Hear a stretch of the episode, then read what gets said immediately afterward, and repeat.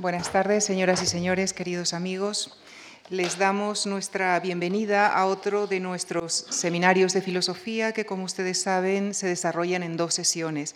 La primera es la conferencia de esta tarde con carácter público y mañana se desarrollará una sesión cerrada para especialistas. Y en este marco recibimos al protagonista de este seminario, el profesor José Luis Villacañas catedrático de Historia de la Filosofía de la Universidad Complutense de Madrid y director y fundador de las revistas República y Daimon y director de Anales del Seminario de Historia de la Filosofía y de la Biblioteca Saavedra Fajardo de Pensamiento Político Hispánico. Ha sido catedrático de Filosofía Moral y Política de la Universidad de Murcia. Es autor de más de una veintena de libros que van desde títulos como La formación crítica de la razón pura, de 1980, hasta Dificultades con la ilustración, variaciones sobre temas kantianos, publicado el año pasado. Entre sus libros más recientes figuran también La formación de los reinos hispánicos, Poder y conflicto, ensayos sobre Carl Schmitt, y la monarquía hispánica. Además, ha escrito tres novelas, la más reciente, La mano del que cuenta. Con relación al tema que nos ocupa hoy, les adelanto que en mayo próximo el profesor Villacañas publicará historia, su libro Historia del Poder Político en España. El profesor Villacañas considera que las investigaciones de señalados intelectuales del siglo XX eh, con ellas, con sus resultados, la historia y las prácticas del poder en general y en particular en España ofrecen en este momento nuevas oportunidades para su estudio y nos permiten plantearnos o replantearnos preguntas como ¿cuál es la relación del español con su geografía y qué efectos ha tenido esta relación con las prácticas del poder? ¿Qué tipo de vida se ha considerado apropiada para el poderoso? ¿Qué instituciones han sido de verdad las fuentes de modelos de prestigio? Les dejo con las respuestas del profesor José Luis Villacañas a estas y a otras preguntas en la conferencia que ha titulado La historia del poder en España, prácticas, hábitos y estilos políticos. Muchísimas gracias. Muchísimas gracias. Eh, muy buenas tardes. Eh, como es preceptivo en, estas ocasiones, eh, me gustaría comenzar, ante todo, agradeciendo a la institución, la Fundación Juan March, por su amabilidad y por ofrecerme la honrosa oportunidad de estar aquí hoy con ustedes y hablarles de un tema que, en cierto modo, es un objeto de preocupación y de estudio. Eh, mi eh, agradecimiento debe concretarse en la figura del doctor eh, Javier Gomá, que ha tenido la gentileza de invitarme, y también a la señora Lucia Franco, que ha tenido tan amables palabras para presentarme, y también a María Ignacia García, que ha llevado con muchísima paciencia mi eh, continua capacidad de improvisación. Eh, quisiera incluir dentro de los agradecimientos a eh, las personas que durante mucho tiempo, durante ya años, décadas, vienen acompañándome en el estudio del pensamiento político español. sin ese grupo eh, sería muy difícil que yo pudiera hablarles esta tarde eh, con un poco de solvencia o con la escasa solvencia con que voy a hablarles. Eh, quiero mencionar de forma muy expresa a mi querido colega y amigo Antonio Rivera, que me ha acompañado desde Murcia, que ahora está en Madrid también, y que mantiene mantenemos un diálogo eh, intelectual que considero raro en el país y que en cierto modo ofrece una cierta densidad para que mucha otra gente se haya sumado a ese diálogo. Gente eh, de la vieja Universidad de Murcia y gente también, profesores, colegas y amigos ahora de la Universidad Complutense a los que deseo naturalmente también rendirles mi gratitud y mi reconocimiento. Eh, después de los agradecimientos, lo, habitual eh, es ofrecerles una breve anticipación de lo que deseo decir. Y ahí ven ustedes que desearía hablar de cuatro cosas, de cuatro aspectos. El primero, desearía ofrecerles algunas aclaraciones previas que, considero muy importantes para que se sepa desde dónde hablo, qué cartas con qué cartas juego, ¿no? Y también eh, para que eh, estemos en condiciones de saber desde qué posicionamiento intelectual estoy hablando. El segundo hace referencia, y, posiblemente sea un, poquito árido, pero yo voy a cortarlo todo lo que pueda, porque es la parte más teórica, es una serie de definiciones acerca de lo que son eh, conceptos políticos, prácticas, hábitos, estilos. Espero que sea una parte no demasiado eh, eh, comprometida y no demasiado compleja.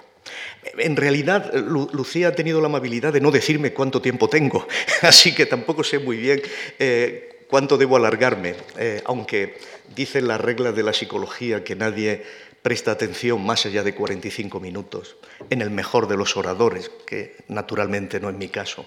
Así que estaré más o menos en esa línea. La segunda parte será histórica, y esto ofreceré algunos detalles históricos que me parecen especialmente importantes para ejemplificar lo que significan prácticas, hábitos y estilos. Y aquí voy a hacer referencia fundamentalmente a tres momentos, quizá cuatro, el momento de la tardía Edad Media, el momento de la modernidad, el momento de la contemporaneidad. Porque, eh, como saben ustedes, cuando Kant contaba en la antropología, y Ortega lo repite, que cuando un visir turco quiso saber eh, cómo eran los países europeos, eh, mandó venir a todos sus embajadores. Bueno, la anécdota es, es mentira porque Turquía nunca tuvo embajador en España y le dijo, le preguntó qué eran los países, ¿no? Entonces fue hablando de los franceses, de la grandeza, fue hablando de los alemanes, de, la capacidad de tener títulos, fue hablando de la ligereza italiana. Y cuando llegó a España, el embajador le dijo, eh, Visir, España es el país de los antepasados es el país de la tradición. Por eso es muy relevante saber lo que sucede en la Baja Edad Media y es muy importante saber cómo se prepara la primera modernidad, y yo hablaré de la Baja Edad Media, de la primera modernidad y también, naturalmente, de la contemporaneidad. Hablaré de esos tres puntos en el, fragmento histórico. Y después eh, eh, eh, procuraré extraer algunas consecuencias políticas, porque, como voy a decir inmediatamente, si pasamos a las aclaraciones, hablamos siempre desde el presente, nuestro punto de partida es siempre el presente, eh, son las inquietudes del presente. En este caso concreto, eh, eh, al mencionar el estado de inquietud, me refiero más bien a mi estado de inquietud, un estado de inquietud que naturalmente está relacionado con la ansiedad. piensen ustedes que, en cierto modo, esto es un poco la presentación de un libro que saldrá, como ha dicho la señora Franco, en mayo, y es un libro de 600 páginas, así que mi inquietud es la ansiedad de querer decir demasiado. Y es preciso controlar esa ansiedad porque, como saben ustedes, hay que decir lo justo. Pero el decir lo justo, lo concreto, genera otra ansiedad, que es efectivamente si elegiré lo central, si elegiré lo importante, si aquello que tengo que decir es justamente aquello que conecta con el estado de la inquietud general. Y eh, debo decir que no aspiro a esto. Eh, yo, eh, para bien o para mal, soy un, soy un estudioso. creo que mis compañeros pueden decir que me dedico a esto, al estudio, y creo que el mayor error de la intelectualidad española del siglo XX ha sido querer presentar al estudioso como un hombre carismático y representativo. Este, este intelectual carismático que Ortega naturalmente define, yo no va conmigo, no es mi estilo, no, no, eh, mi, mi, posición no aspira a ser representativa. Creo que el estudioso quizá deba decir cosas contracorriente y tiene una aspiración, en cierto modo, heterodoxa.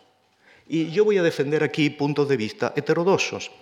Bueno, si tenemos en cuenta que a la ortodoxia no le va demasiado bien en el mundo, es fácil pensar que quizá ofreciendo algún punto heterodoxo eh, sea posible tener algún tipo de eh, escenario B, algún tipo de elemento a tener en cuenta, algún tipo de propuesta que pueda iluminar a quien, eh, en cierto modo, tenga que tomar decisiones. Pero, como es evidente, este no es ese no es mi negociado adicionalmente. Yo aspiro a la benevolencia de que algún Menéndez Pelayo, quizá dentro de tiempo, me, me, considere dentro de una lista de heterodosos y me dedique eh, aquella generosa comprensión que él solía dedicar a los heterodosos, a los que en cierto modo jamás le negó algo decisivo que espero nadie me niegue a mí, el amor por las cosas de España y un sentido profundo de pertenencia a este largo, ancho y viejo país. Así que eh, yo no, no, aspiro demasiado a que mis respuestas sean sus respuestas, aspiro fundamentalmente a que mis preguntas eh, puedan eh, ser sus preguntas, puedan interrogarle, eh, les permita producir alguna inquietud en su instrumental intelectual. Y ni siquiera las preguntas como preguntas. Posiblemente lo que más me interese sea el modo de preguntar, el hecho de, de, buscar otra posición ¿no? excéntrica respecto de lo que es habitual. Desde ese punto de vista, ciertamente, si alguien me preguntara desde dónde hablo, hablamos, hablamos, no cesamos de hablar. En los últimos cinco años no cesamos de hablar. Bueno, desde, la posición de la crisis, en realidad yo me atrevo a decir que eh, yo desde los últimos 10 años, 10, 12 años, no ceso de hablar en términos de la crisis. Para mí la crisis no emerge de hace cinco años, la crisis, la crisis española se viene alarmando hace más tiempo y posiblemente esto sea mi perspectiva.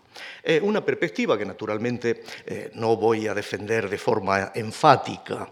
Cuando uno habla de la crisis, lo, menos que puede pretender es eh, entregarles a ustedes un meeting que no haría sino añadir enojo al enojo. así que el, pato de la distancia debe, creo que, presidir esta intervención. Y por eso prefiero invocar ¿no? su, su inteligencia a su patos o a su pasión, que la doy por supuesta ¿no? como ciudadanos responsables eh, y eh, como una colectividad a la que une el compromiso, ciertamente, con el futuro democrático y eh, políticamente sano, adecuadamente sano, de este país. El sentido de mi intervención viene a decir que ese futuro, ese futuro políticamente sano, construido, es muy difícil elaborarlo sin una conciencia histórica adecuada. Creo que esto podríamos acogerlo como un enunciado básico de todos nosotros, eh, solo que yo eh, eh, quiero ver la conciencia histórica como antiintuitiva. Esto es, la conciencia histórica no está diseñada fundamentalmente para producir una autoafirmación de lo que ya creemos o de lo que ya sabemos, sino para producir un desplazamiento respecto de, las, de lo que yo considero el peligro mayor eh, que durante mucho tiempo hemos estado viviendo, en el que es el exceso de evidencias. Creo que la situación política española es mala, políticamente mala, porque todos los actores, prácticamente todos, todos ellos españoles, algunos a su pesar, hablan desde un exceso de evidencias. Y creo que eh, eh, sería bueno contrarrestar eh, ese exceso de evidencias en esta conferencia, proponiendo un carácter antiintuitivo, algo que no es inmediatamente accesible. Por eso deseo hacer una alabanza de la historia antes que cualquier otra cosa. Y la primera frase antiintuitiva que quiero decir es que la historia es materia. Esto, la historia es material. La historia, creemos que la historia es, es humo, es nada, es pasado. Pero evidentemente esta es una eh, eh, falta de atención. Eh, nadie ignora que lo que constituye la densidad de la materia es invisible. Lo que constituye la densidad de la materia son corpúsculos que en el fondo no tienen ni siquiera una estructura muy clara, es más bien una estructura conceptual, casi ideas, campos magnéticos. Pero por muy invisible que sea la estructura profunda de la materia, nadie se da de cabezazos contra un muro de hormigón. todo el mundo sabe que eso es consistente y que debe respetar las leyes de la materia para estar en condiciones de moverse por el mundo. Eh, hay una asimetría extraña en el pensamiento humano que concede realidad a lo invisible de la materia y no concede realidad a lo invisible de la historia que es el pasado. Pero el pasado es tan duro como el hormigón. El pasado es tan intenso y produce choques que acaba generando ruinas corporales, ruinas psíquicas, ruinas humanas. El pasado, eh, eh, eh, en este, en este sentido, se rige justamente como cualquier otra realidad. Debes conocerla para controlarla. Debes estar en condiciones de saber sus leyes, porque el síntoma básico de que el pasado tiene densidad es que el presente es impenetrable y genera síntomas, que son los conflictos. Los conflictos son lo que nos testimonia que hay densidad histórica no controlada, no hecha evidencia, no hecha concepto, no pensada. Y esto, el hecho de que el pasado tenga esa densidad histórica, en cierto modo, es hoy antiintuitivo porque toda nuestra comunicación está organizada hacia el futuro. Es una comunicación intransitiva, permanentemente volcada hacia el futuro, que descontrola claramente la dimensión de expectativa, la, dimensión de experiencia histórica. Sin equilibrar esas dos cosas, expectativa con experiencia, el futuro no es sino una aceleración eh, ignota que no sabemos hacia dónde nos lleva. Con el conflicto, por tanto, emerge la densidad histórica de nuestras sociedades. Lo hemos visto claramente en Ucrania hace unos pocos días. Pues bien, no tenemos otras herramientas para abordar los conflictos más que unas herramientas retóricas adecuadas, surgidas desde el conocimiento de la historia. La historia es, en este sentido, la mediación adecuada, esto que necesitamos para que el conflicto no nos asalte de modo completamente animal. La historia y la retórica histórica nos permite tomar distancias, nos permite elaborar discursos, nos permite algo muy importante, plantearnos metas que están dotadas de posibilidad objetiva. Nos permite plantearnos metas que ni son anacrónicas ni son utópicas, metas que son los pasos adecuados a dar en el presente. Y esas metas, como es natural, solamente pueden surgir de las buenas retóricas, porque solamente las buenas retóricas están en condiciones de persuadir y están en condiciones de generar grupos convencidos que se enfrenten a esos problemas. La historia, desde ese punto de vista, es eh, la herramienta cultural que tenemos para no caer en el enfrentamiento desnudo, inmediato, propio de la violencia. La historia es así nuestro inconsciente colectivo verdadero.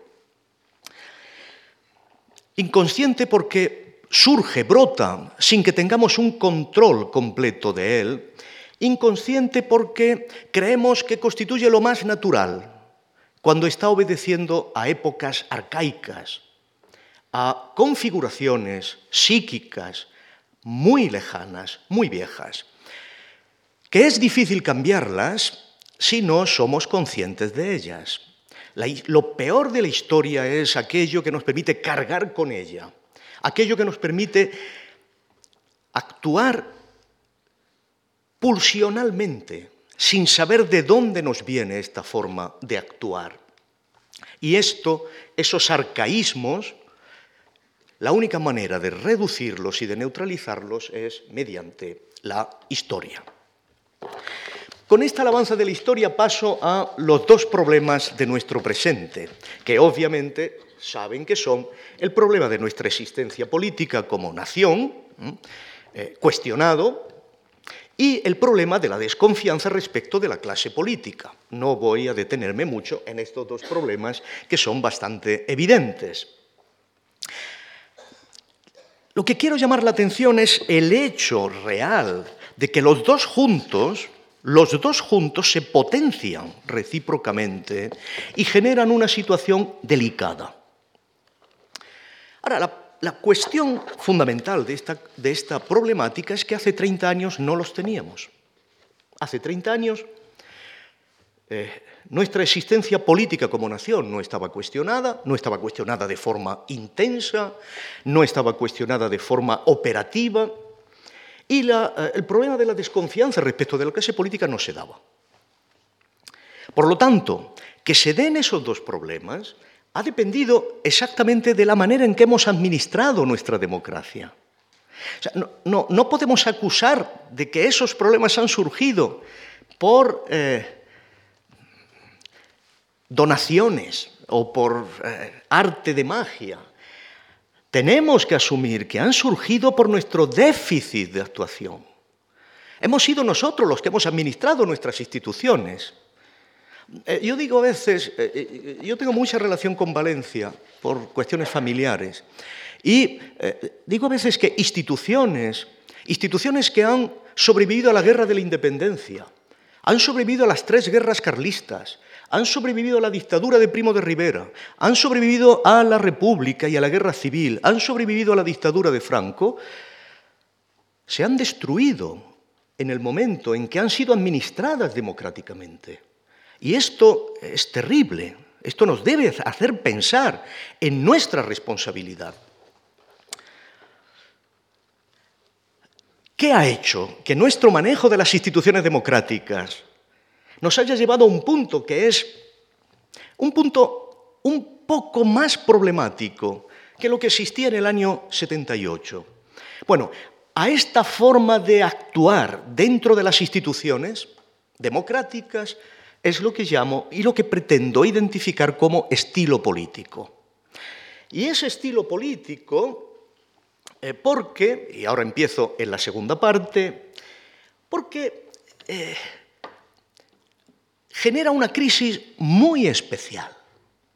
En otros momentos de nuestra historia, las crisis españolas han sido crisis sistémicas. Esto es, no ha habido instituciones fuertes, no ha habido un sistema político fuerte. Tomo esta diferencia entre sistema y estilo de los economistas alemanes de los años 30, de los ordoliberales, que naturalmente, eh, hay que decirlo, eh, tuvieron una actitud heroica y ejemplar, puesto que jamás pactaron con Hitler. Los ordoliberales distinguían entre sistema y estilo económico. Yo lo aplico esto al orden de la política. Hay un sistema político, pero el sistema político de 1978 es un sistema pautable y homologable como sistema político al sistema político de cualquier democracia. Nuestra crisis actual no es una crisis de sistema. No necesitamos instituciones que superen la dificultad o la debilidad de nuestro sistema político. Tenemos claramente representación política, división de poderes, prensa libre. Tenemos toda la serie de garantías que tiene un Estado de Derecho. Podemos decir que desde el punto de vista sistémico somos verdaderamente una democracia. Lo terrible de la historia es que solo el uso de la democracia ha deslegitimado, en cierto modo, las instituciones de la democracia. Por eso esta crisis depende del uso que hemos dado a las instituciones y fundamentalmente a las instituciones políticas. Yo creo que podemos decir con claridad que la universidad en los últimos 30 años no ha fracasado. Podemos verlo. Les invito a que abran el listado de proyectos de investigación que tienen las universidades españolas en estos momentos. Posiblemente no haya nada de la realidad que no esté estudiado en estos momentos por algún académico español. La, universidad se ha transformado en lo que podemos llamar un éxito ¿eh? que eh, empieza a amenazar en tanto que éxito a la propia universidad. Pero no ha fracasado, como dijo Muñoz Molina en su libro eh, Todo lo que era sólido, no ha fracasado España allí donde se ha exigido mérito, donde se ha exigido reconocimiento, donde se ha exigido formación profesional, donde se ha exigido un certificado de preparación. Podemos decir, haciendo un símil, que lo que ha fallado en este país no ha sido en modo alguno eh, la el, mando eh, intermedio. Lo que ha fallado en este país es el Estado Mayor. Y ha sido el Estado Mayor lo que ha amenazado a la empresa, a la banca, al modelo productivo. Y eso, esa amenaza, ha tenido una muy mala incidencia sobre el sistema educativo, sobre el sistema de salud, sobre el sistema familiar, el sistema cultural. Podemos decir entonces que la pregunta importante es ¿a qué rasgos del estilo político se debe ese fracaso?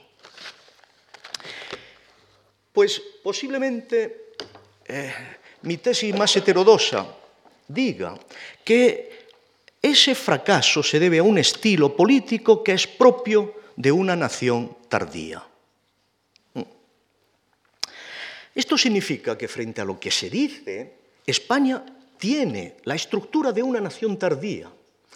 Se suele confundir la configuración de un poder político central, de un poder público central, con la configuración de una nación temprana. Y no es así. No es así en España, obviamente, y no es así en sitio alguno de Europa. La nación política es un fruto muy tardío respecto de la historia. Incluso podríamos decir que es un fruto, en cierto modo, no deseado, no completamente diseñado, como todas las cosas que produce la historia, es un fruto sobrevenido. Eh, como dijo una vez más Weber, el capitalismo es un fruto sobrevenido de la tesis protestante. ¿De qué es un fruto sobrevenido la nación? La nación moderna es un fruto sobrevenido de muchas cosas, de muchos componentes, pero en mi opinión, España es una nación tardía. Esto significa algo muy importante. La, noción de nación, el concepto de nación, es un concepto político. Como todos los conceptos políticos, el de nación tiene dos partes fundamentales, inseparables. La parte de idealia y la parte de realia la parte de concepto o proyecto o imagen y la parte de realidad histórica. En mi opinión, desde San Isidoro de Sevilla hasta, podemos decir, Gustavo Bueno, para entendernos, el concepto idealia de nación ha operado, ha funcionado, pero el concepto realia no.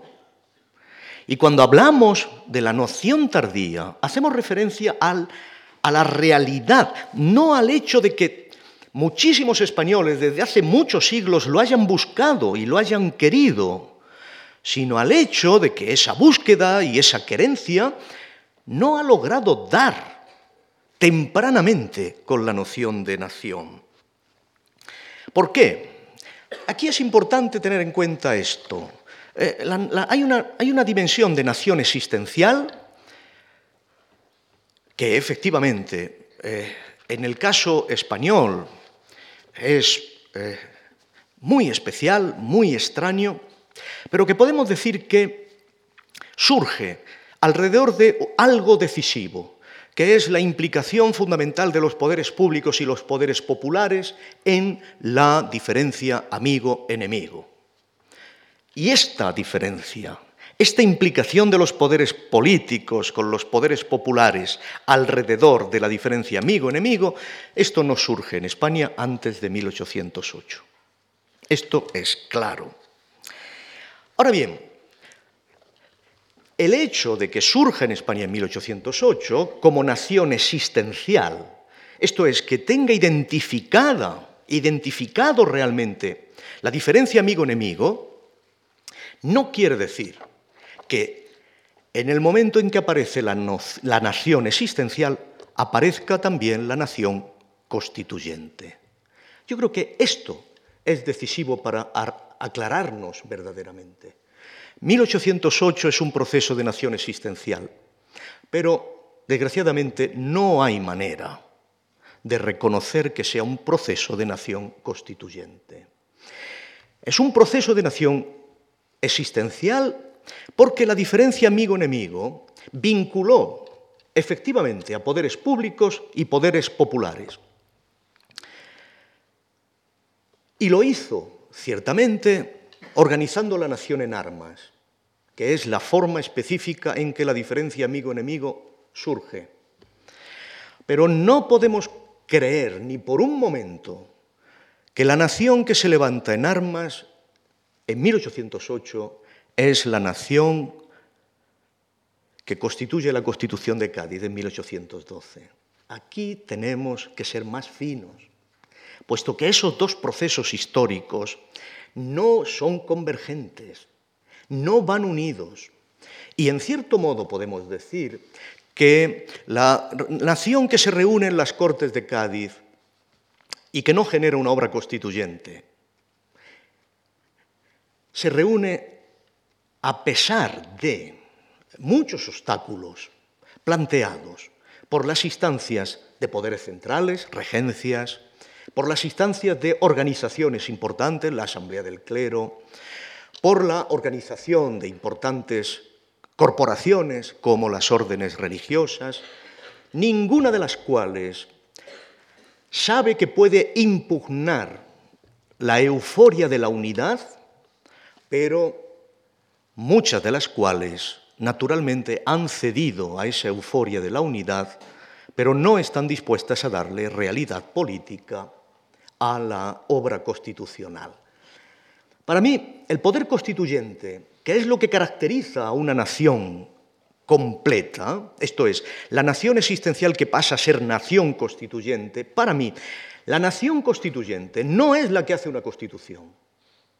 La nación constituyente es aquella que puede reformular, reproducir, repetir el consenso constituyente a través de las generaciones. Esa es la nación constituyente, verdadera. Y eh, es evidente, como luego diré, que esto, esto no ha sucedido nunca a lo largo de la historia española. Nunca una constitución ha estado en condiciones de renovarse a sí misma. Nunca una constitución ha estado en condiciones de reformular los consensos básicos sobre los que se estableció. Y hoy estamos exactamente ahí.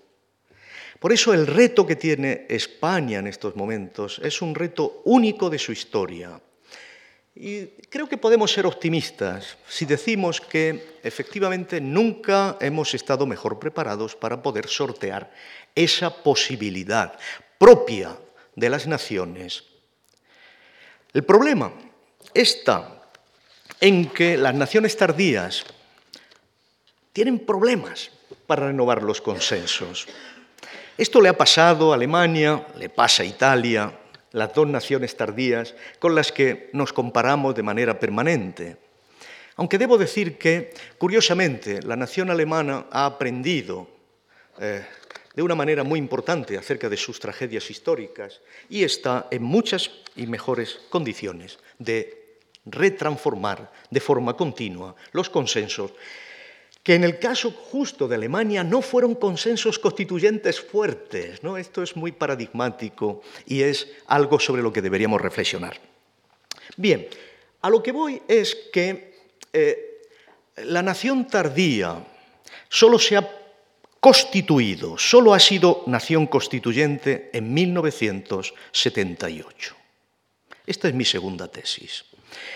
Esto significa que el largo siglo XIX español naturalmente acaba en 1939, eh, podríamos decir que incluso en 1975. La pregunta es, ¿cómo es posible que el poder central, tan antiguo como es el español, fundado en 1492, haya tenido el efecto de producir una nación tardía. Este es el problema histórico en el que tenemos que pensar. ¿Cómo es posible que siendo uno de los primeros poderes centrales, su efecto haya sido no fecundar una nación, eh, sino muy tardíamente? Eh, naturalmente, mi tesis es que los poderes centrales que configura España a partir de 1492 no han conocido la forma específicamente moderna del Estado. Esto es, mi tesis real es que un Estado, un cuasi-Estado, genera inexorablemente nación tardía. Y eh, la la construcción del Estado español en la modernidad ha sido la construcción de un Estado muy peculiar, de un cuasi-Estado. Y este es el problema eh, teórico, histórico, central desde mi punto de vista. No tanto, eh, eh, y, lo, que creo, y es lo que está escrito ahí, es que la forma en la que el poder central español se ha ejercido a lo largo de su historia que ha impedido que se fecunde una nación reciente, está íntimamente relacionado ese problema, esa forma de trabajar, esa forma de actuar, ese estilo político, está enormemente relacionado con el hecho de que en los 30 años de vida democrática hayamos puesto en peligro democráticamente nuestras instituciones. El hecho de la debilidad histórica del poder central español en el fondo ha generado prácticas y estilos y hábitos que los vemos reemerger en la administración de la democracia española de estos últimos 30 años, que han producido por eso una cierta problemática de deslegitimidad. Por eso mi sospecha es que estilo y hábitos antiguos que impidieron producir en efecto nación moderno, hoy nos amenazan con una regresión histórica que nos inquieta a todos. Bueno, me ahorraré. Eh, por eso digo que nuestra crisis no es de sistema. Nadie, nadie mayoritariamente pone en duda la democracia, nadie mayoritariamente pone en duda la propiedad privada, nadie pone en duda la institución de crédito, nadie pone en duda que se necesita representación política, o muy pocos ponen en duda, porque incluso aquellos que empezaron diciendo que no representación, corren por organizar una representación política. Nadie pone en duda la judicatura independiente, nadie pone en duda la división de poderes, con matices, pero tenemos que estar satisfechos porque en España no hay populismo.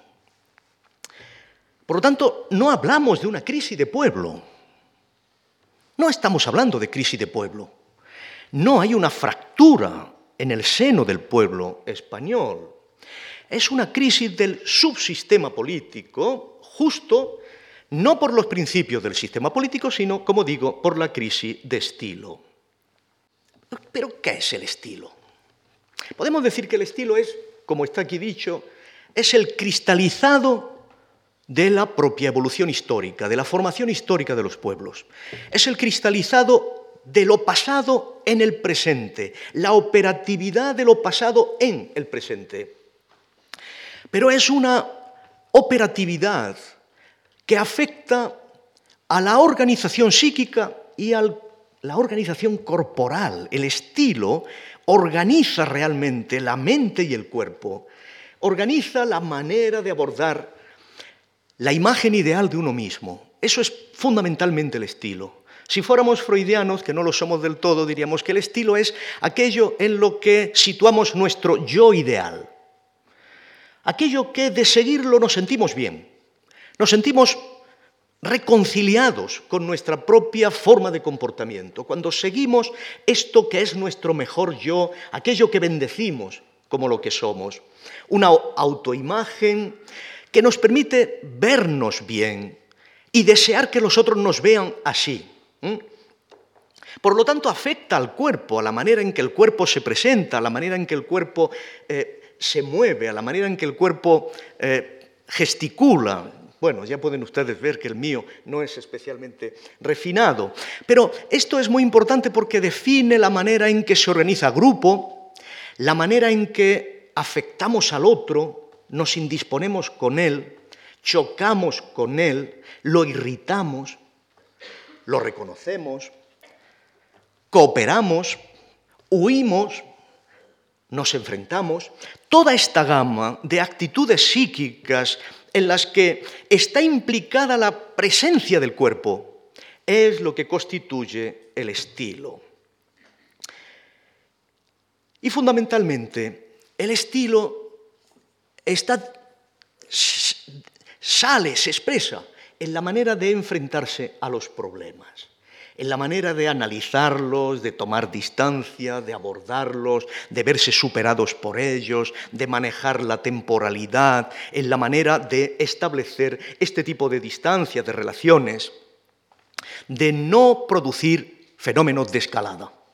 En mi opinión, mientras no se aborde desde este punto de vista toda la problemática de la violencia de género, es imposible darse cuenta de lo que hay ahí implicado. Es un estilo psíquico que va mucho más allá de lo que es el machismo. Es un estilo psíquico y corpóreo que evidentemente tiene unos antecedentes arcaicos eh, mucho más profundos que no se curarán ni se resolverán solo con decir que es violencia de género. Esto, en cierto modo, concluyo diciendo que el estilo es el presente eficaz en la historia. Pues bien, el hecho sorprendente es que el estilo del pueblo español ha cambiado, pero el estilo de los políticos no. Eh, si alguien conoce el estilo español del siglo XIX, se dará cuenta de hasta qué punto eh, el estilo era terrible. Era la acción, era el pronunciamiento, era la junta, la junta local, la junta urbana, el desafío permanente a la autoridad central, todo lo que tiene que ver con esta incapacidad de ir más allá de la expresión desnuda del malestar, de la violencia. Y aunque hubo en un momento determinado esta eh, eh, este reflejo barroco de ocupar la plaza, que es un reflejo también desde ese punto de vista histórico, yo creo que podemos sentirnos suficientemente satisfechos de la manera en que la crisis ha generado hábitos políticos. Eh, por ejemplo, eh, la conciencia democrática obviamente se ha fortalecido, ha habido manifestaciones masivas por doquier. Eh, los actores han luchado con obstinación pero han exigido reformas legales, algo que en el siglo XIX no se le ocurriría a nadie, por no hablar del siglo XVIII. Se han canalizado reclamaciones por la ley, por la iniciativa parlamentaria. Nada de todo esto se parece al siglo XIX. Y nada de todo esto se parece a la mitad, a la primera mitad del siglo XX. Esa lucha civil, en mi opinión, eh, tiene su origen en una forma de expresión, de lucha popular, que se inició con el terrorismo de ETA, que generó manos limpias, que generó todo ese movimiento, eh, en el que la gente se identificó con posiciones compartidas, que estaban basadas en un sentido de la dignidad moral y política de este país. Y esto ha ido generando un pueblo maduro, ha ido generando un pueblo democráticamente intenso. Pero en contraste, el poder político ha mostrado una sorprendente ha tenencia a un estilo arcaico. Este punto es el, que sorprende. E, ese es el desfase en el que estamos instalados. Una carencia de criterio para eh, establecer el mérito, para identificar la selección de los políticos, un estilo bastante conspirativo, un estilo bastante de amiguismo, eh, un estilo de arcanum, un estilo de ideologización de la población como cortina de humo. Eh, cuanto más eres o cuanto más Bárcenas, más ideología vimos los españoles en esos tiempos.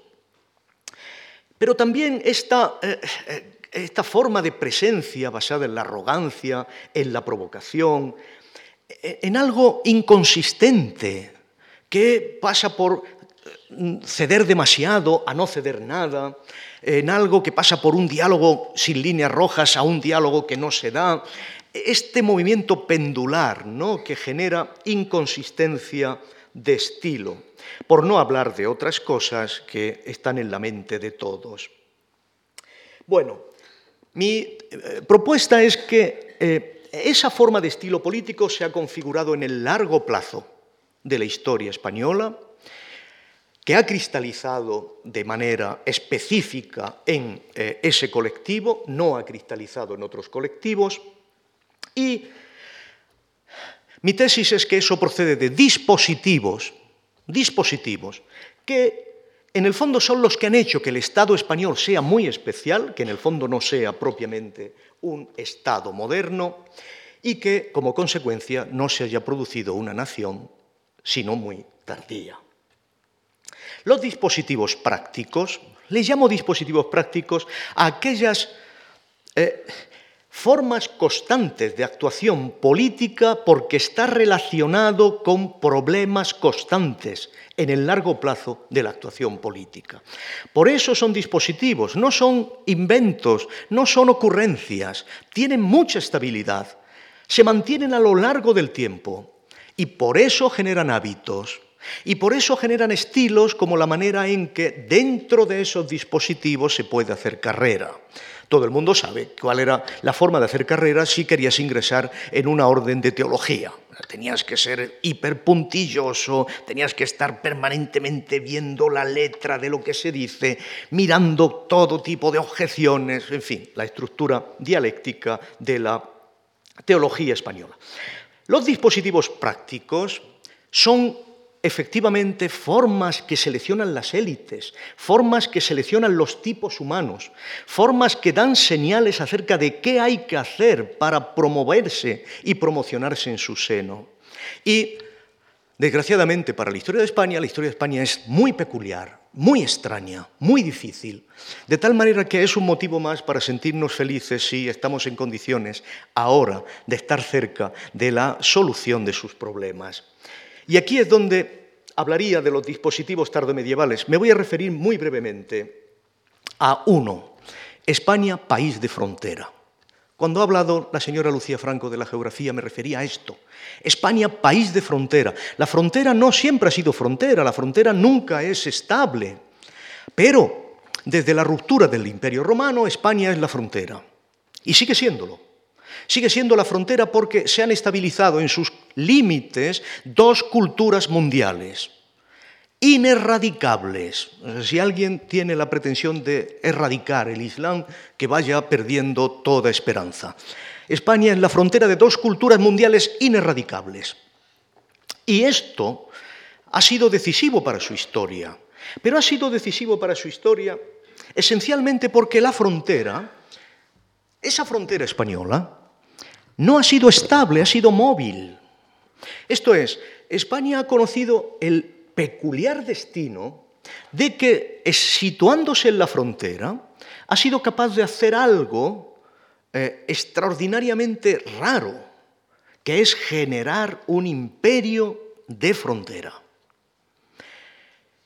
Esto es, España se ha relacionado con la geografía, no desde el punto de vista de la identidad, Nadie sabía en la Edad Media dónde acababa España realmente. Nadie sabía si acababa en Mauritania o si el rey de España era rey del rey de Aragón o el rey de Castilla era rey de Jerusalén. ¿Dónde acababa España? ¿Dónde acababa el poder político del rey de España? Es algo que a lo largo del siglo XIV, XV no se sabe. Porque hay un imaginario verdadero de la, geografía. Basta ver los mapas que usaba Alfonso X el Sabio para darnos cuenta de cuál era ese imaginario. España estaba justo en la línea de la conquista, de la toma de tierra que llevaría a Jerusalén. Y esto es todo el fecho del imperio, en cierto modo. Pero esa carencia de límite en la construcción del poder público español es lo que hace que sea un poder público en expansión continua. Y esto tiene una repercusión tan extraordinaria porque es un país que se vuelca en la frontera, que se vuelca en la periferia, pero no tiene centro. Es una de las cosas más fascinantes de que frente a París o Londres, que son capitales milenarias, míticas, todas las cuales han generado una autorrepresentación de fundación mítica, Frente a eso, España no tiene nada. La única fundación verdaderamente mítica es Barcelona y Sevilla. Los godos fundan Toledo eh, como el lugar donde pueden hacer fuerte su tesoro, pero e-, España no ha tenido un lugar verdadero de centro, de corte, de configuración de prestigio, de tribunal regio, ni siquiera ha estado en condiciones de hacer donde estaba eh, la corte un tribunal permanente. El tribunal estaba en Valladolid y el otro en Granada cuando está. No ha habido un tribunal en el que se haga venerar la ley y se reconozca el prestigio de una forma de vida organizada alrededor de este modelo glorioso de lo que puede ser la configuración de una monarquía. Sorprenderá ver que todavía Fernando III es elevado al trono subiéndole en un escudo, dice el cronista. Solo un rey ha sido coronado de forma completamente sacramental y no en el momento de la elevación, sino en el momento de su máximo poder, esto es, ya vencidos los enemigos. Nunca se ha coronado de forma gloriosa un rey por la sucesión. Solo Alfonso VII, en 1140, donde gracias a eso tenemos el poema del Miocid, que se canta allí por primera vez, y un poco Alfonso XI, en 1440, cuando frente a todo pronóstico se ha impuesto de nuevo en la eh, victoria del Salado. No ha habido continuidad de prestigio, continuidad de etos, continuidad de estilo de vida, tal y que pueda ser imitado por la totalidad. Nación tardía es capital tardía.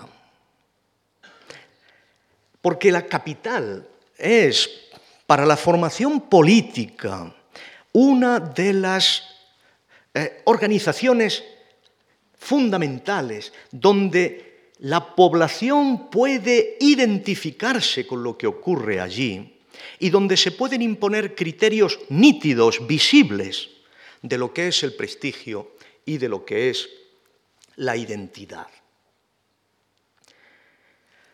España no tenía una ciudad como Barcelona hasta el siglo XX. Esta es la dura verdad. No ha existido nunca la posibilidad de generar una estructura urbana con todo el prestigio de élites, de formas de vida, de estructuras culturales, a lo largo de toda nuestra historia. Eh, hay muchos matices que decir aquí, como es natural. No ignoro eh, la sala oval del Museo del Prado, pero no podemos ignorar que todo lo que se ve en la sala oval del Museo del Prado fue ciertamente algo a lo que el español nunca jamás tuvo acceso hasta que el siglo XX devolvió esa obra al museo. La conclusión es que España como imperio determina el Estado español como débil, como una cuasi-estado y determina la formación de nación tardía. ¿Y por qué? Porque la construcción imperial es una máquina de heterogeneidad. La construcción imperial se basa sobre el reconocimiento de las diferencias y la propalación de las diferencias, la expansión de las diferencias.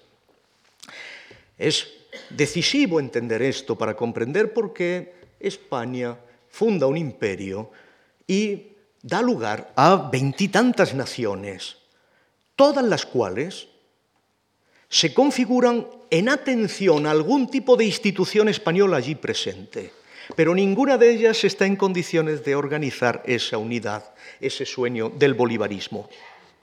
Divide et impera es la estructura del imperio y la estructura del poder imperial español es divide porque así equilibrarás tú las relaciones entre todas las partes. Esto no es el efecto Estado, y no es el efecto productor de nación. Pero hay todavía más elementos importantes para entender lo que es este dispositivo imperial. El hecho de que continuamente vienen oleadas de gentes a las que hay que convertir. Conquista y conversión configuran las dos formas ineludiblemente expansivas del imperio, pero no configuran un tipo humano único, y prestigioso. Configuran dos tipos humanos irreconciliablemente enfrentados, el conquistador y el predicador. Tanto es así que de esa tensión entre dos formas de élite surge la base de lo que podemos llamar la leyenda negra. La leyenda negra española es un ajuste de cuentas entre teólogos y conquistadores y está basada en los textos que producen los teólogos contra los conquistadores. Y naturalmente está diseñada para impugnar la obra de los conquistadores a favor de una construcción imperial de otra naturaleza, mucho más afín a la clave eclesiástica.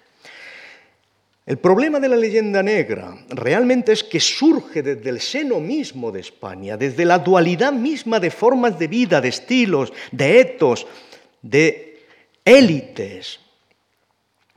Y lo peor de todo es que en lugar de responderla, la monarquía, escribiendo historia, Felipe II da la orden de que no se escriba historia. O sea, la forma en que se intenta neutralizar la leyenda negra es que el monarca prohíbe hacer historia. Y el hombre que se atreve ya al final, que es Mariana, lo paga con la cárcel. La única historia que se ha escrito de España hasta bien entrado el siglo XVIII, pero a lo largo del siglo XVIII nadie está en condiciones de escribir una historia de España. E incluso Mariana, que se atreve, Dice literalmente que no pasa de Fernando el Católico, porque lo demás está demasiado reciente.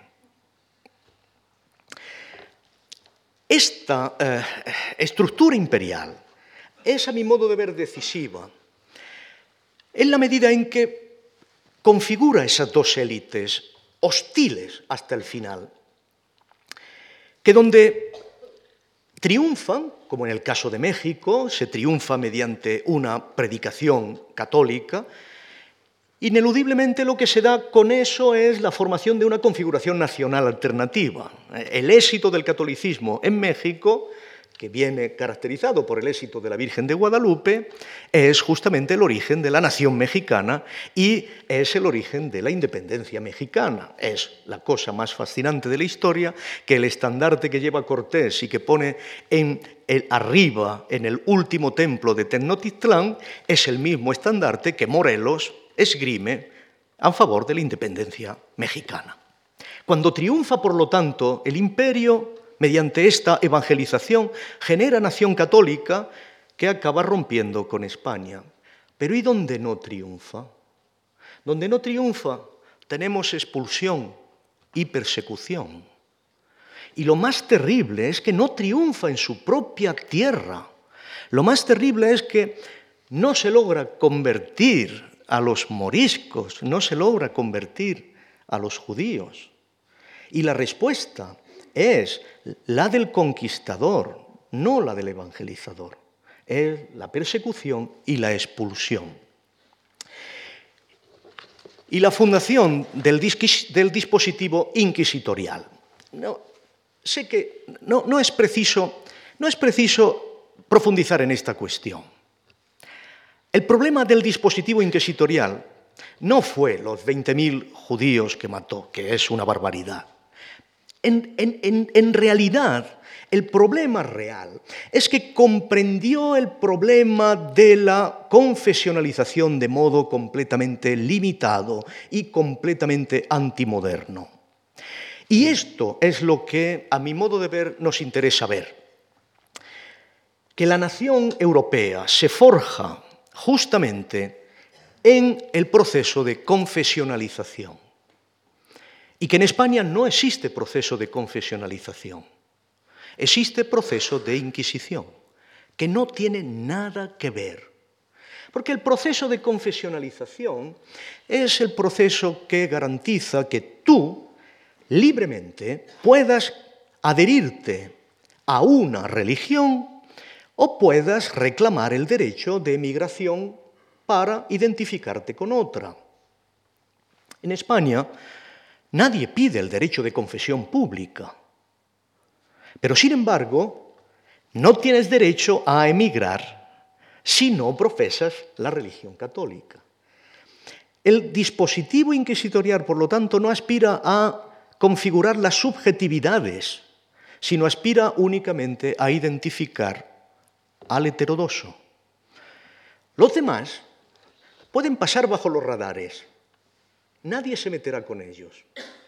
La consecuencia es una forma de subjetividad que no habla en público, que es cauta, que no confía, que no sabe quién realmente es el familiar y quién no es el familiar, que solo tiene una confianza reservadísima en el estrecho ámbito de la familia.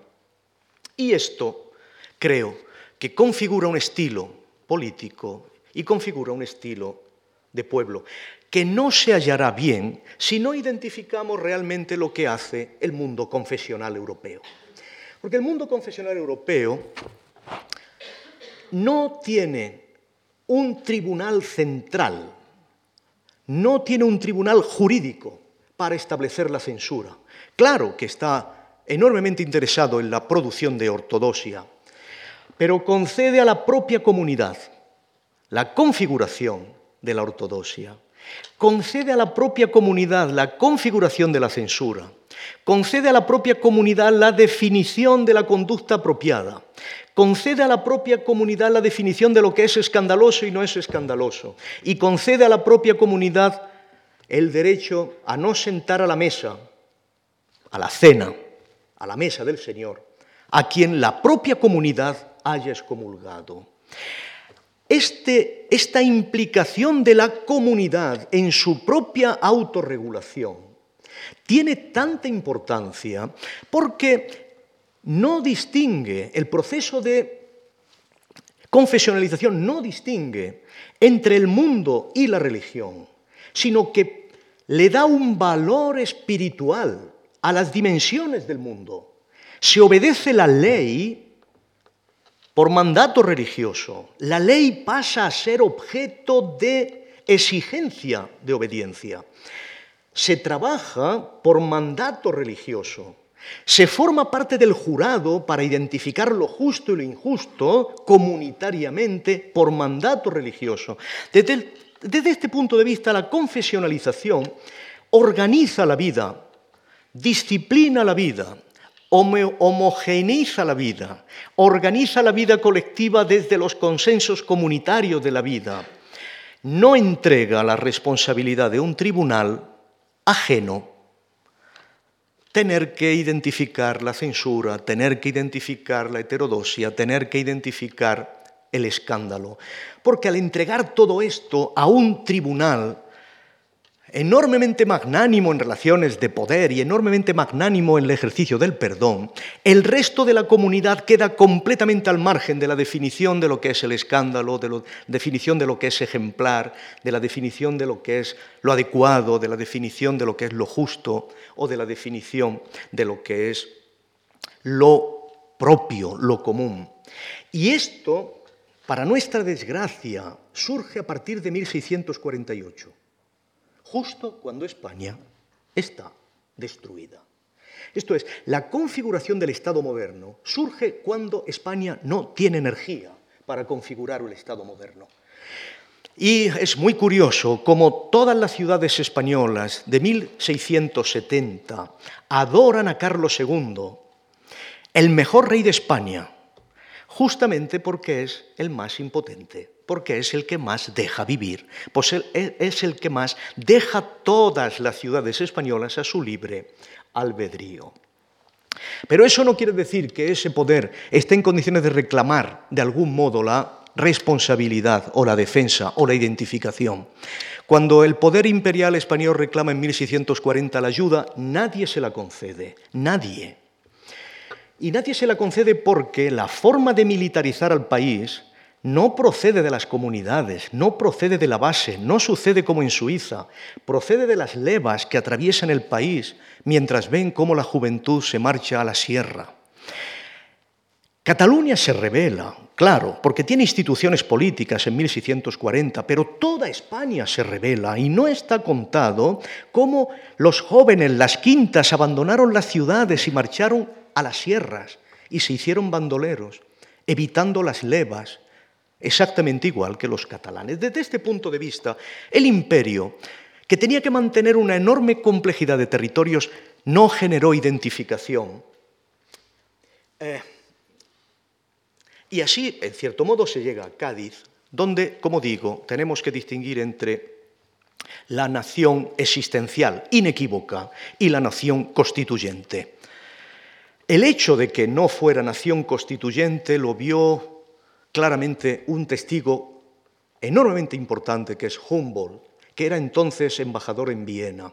Y Humboldt dice, los españoles han hecho una constitución que en el fondo se parece mucho a la del, a la del 93 de Francia, pero pueblo respetuoso para con los reyes han mantenido los reyes y con eso han firmado su sentencia de muerte, porque cuando el rey vuelva, toda la Constitución será papel mojado. Esto lo dice en 1812 y como buen observador es lo que sucede en 1814. En 1812 se da efectivamente una exigencia de unidad, pero es una exigencia de unidad que oculta el conflicto, que obliga a un pacto inequívoco pero a un pacto que no está en condiciones de aplazar las decisiones, esto es, de repetirse en consenso, y acaba generando la destrucción de la nación católica, la separación existencial de la nación católica y la nación liberal, que mutatis mutandis llega hasta el siglo XX y hasta la guerra civil. El estilo que ha producido esta historia, estos tres dispositivos, imperio, frontera, conversión, dispositivo inquisitorial, ha generado lo que llamo revolución pasiva. Esto es, el hecho de que en ningún momento se ha dado una identificación entre poder público, masa popular y poder constituyente.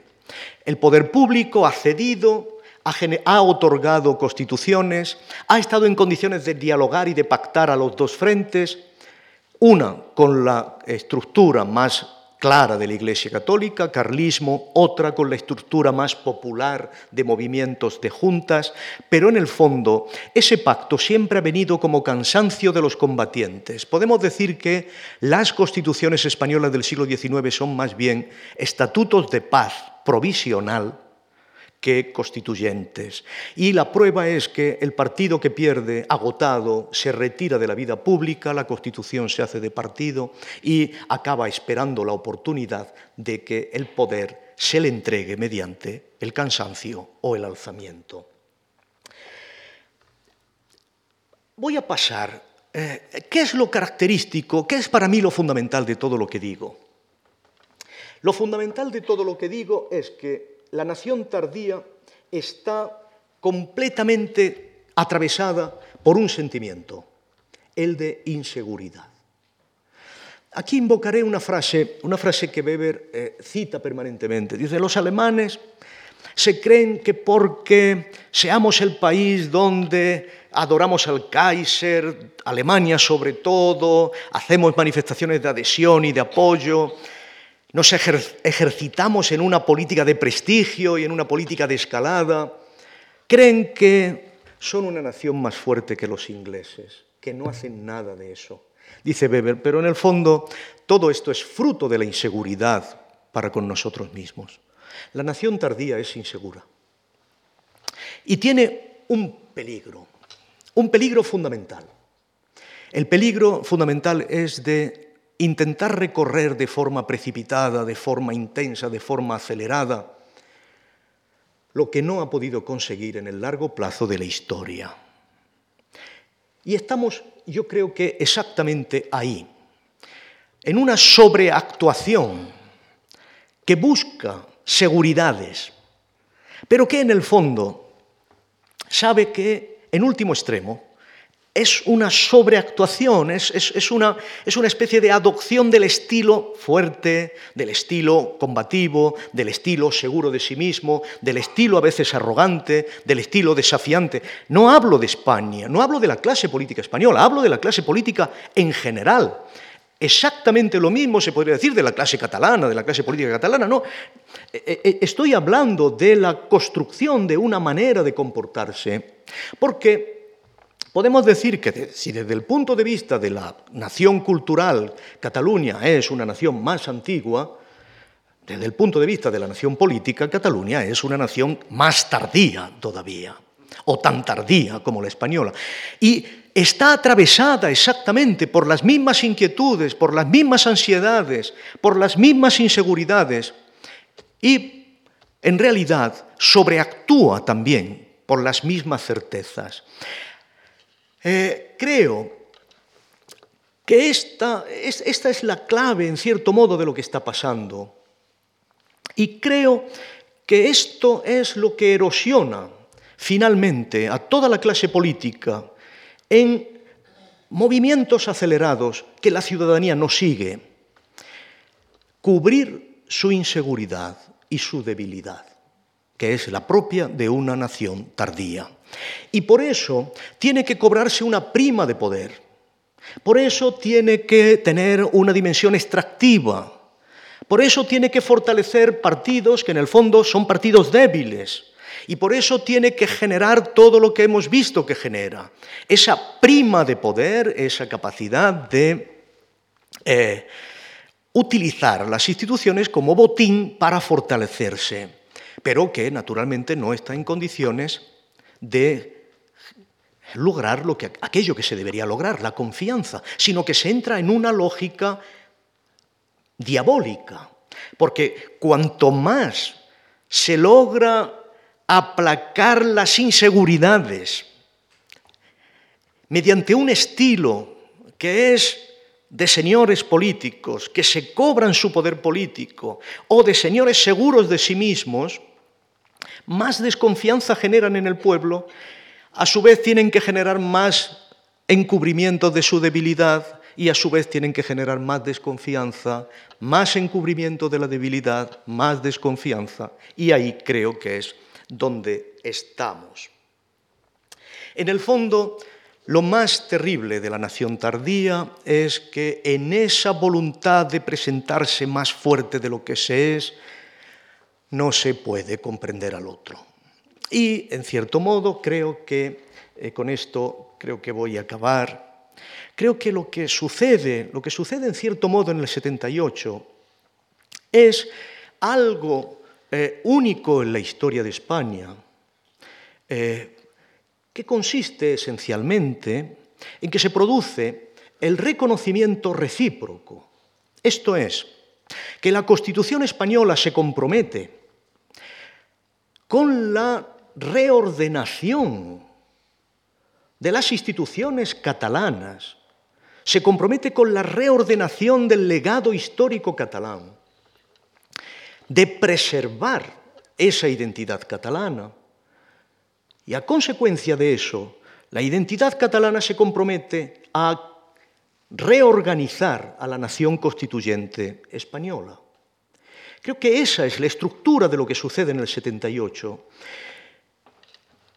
Sin embargo, el estilo con el que se ha administrado la Constitución del 78 nos ha hecho perder sensibilidad para ese doble ejercicio recíproco de reconstrucción de nuestra propia existencia como nación, justo para estar en condiciones de garantizar a Cataluña su propia persistencia como nación cultural. Y la pérdida paulatina de sensibilidad, en el fondo, ha aumentado la incomprensión recíproca, porque en el fondo ha llevado a muchos catalanes a creer, a identificar que lo que sucede en el fondo de España es debilidad y que por lo tanto puede tener sentido acelerar su reivindicación histórica, que inevitablemente se iba a plantear tarde o después. Pero a su vez, la falta de sensibilidad de España para atenerse a la estructura de reconocimiento recíproco de la Constitución del 78 ha generado reacciones de estilo de falsa fortaleza, de falsa intensidad, de aceleración de la conciencia nacional, de búsqueda de una homogeneidad más fuerte, que en el fondo ha provocado algo que era preventivo, ha provocado que se acelere la reacción catalana. Y esto, como es natural, hay que desmontarlo. Y hay que desmontarlo, creo, recordando que la historia, la historia no se improvisa, es materia. No estamos en condiciones de forjar aceleradamente lo que otros países forjaron a lo largo del tiempo. La, nación tardía no puede tener atajos para configurar una homogeneidad intensa, como era lo propio del siglo XVII. Esto ya no funciona. No podemos pensar, no podemos tener en el horizonte, jamás, esto debemos olvidarlo, que Cataluña sea una región como Extremadura. No pasará. Si el sueño de construcción de la nación española pasa por eso, es un sueño equivocado. Nunca sucederá. España debe saber que Cataluña es más fuerte que eso. Aunque Cataluña debe saber que España tampoco es el país cogido de las pinzas que ellos creen que somos y que por lo tanto se puede efectivamente llevar a una situación de pulso o una situación de enfrentamiento. Creo que lo específico de la Constitución del 78 es justamente que ofrecía el éxito histórico a Cataluña de reconocer y de recoger y de rehabilitar todas sus instituciones históricas a cambio de que Cataluña participara del éxito de España. Esto fue lo propio del 78, que se plantearon las cosas como éxito recíproco, como un éxito que fecundaba el otro éxito. Y creo que hemos abandonado este punto de vista. Y este punto de vista es el que posiblemente tuvieron los padres fundadores de nuestra única, legítima y plena constitución democrática. Quizás sea el momento de tener coraje. Y si invoco esta palabra es porque creo que es el único modo que tenemos de recordar verdaderamente al hombre que nos dejaba ayer. Yo quiero imaginar que si ahora Suárez estuviera en la plenitud de su potencia política, tendría el suficiente arrojo, tendría el suficiente valor para hacer algo o proponer algo que en el fondo debería producirse a lo largo de este año. Evidentemente, la configuración de una nación democrática, de una nación federal. El concepto de nación federal no es contradictorio. El concepto de nación federal lo tiene Suiza, lo tiene Estados Unidos, lo tiene Alemania. Es el concepto de que las partes y el todo se dan recíprocas garantías de éxito histórico. Es el concepto en el que lo que une realmente a todos es el orgullo histórico de haber superado retos que hasta ese momento parecían completamente imposibles de superar. De esta índole fue el reto de 1978 y creo que este país está necesitado de que alguien acoja este reto, de decir las cosas claras. La nación federal existe, la unidad de pueblo existe, pero existe de tal manera que se basa sobre el reconocimiento de que su aspiración fundamental es que las partes permanezcan y tengan éxitos y puedan escapar a sus miedos históricos, que es lo que yo creo que hay en el fondo de toda la situación. Por eso, yo creo que si Suárez estuviera aquí y fuera una persona con capacidad, ofrecería este gesto. Un gesto simbólico, pero un gesto decisivo y fundamental que es el gesto, en cierto modo, que está determinando que una minoría, efectivamente, en Cataluña esté en condiciones de decir ahora o nunca. No, la historia nunca es de ahora o nunca, pero se arreglaría mucho si estuviéramos en condiciones de decir esta monarquía, con su parlamento, con su gobierno, que a los 300 años de 1714 está en condiciones de generar el horizonte por el cual, efectivamente, la herida de la guerra de 1714, que privó a Cataluña de todos sus derechos, puede ser cerrada por la misma Casa Real que la abrió. Y creo que esto contribuiría ciertamente a decir con toda claridad que España no quiere que Cataluña desaparezca, no quiere homogeneizarla, quiere justamente contribuir a su éxito histórico, a cambio, naturalmente, de su cooperación al éxito histórico de España. Gracias.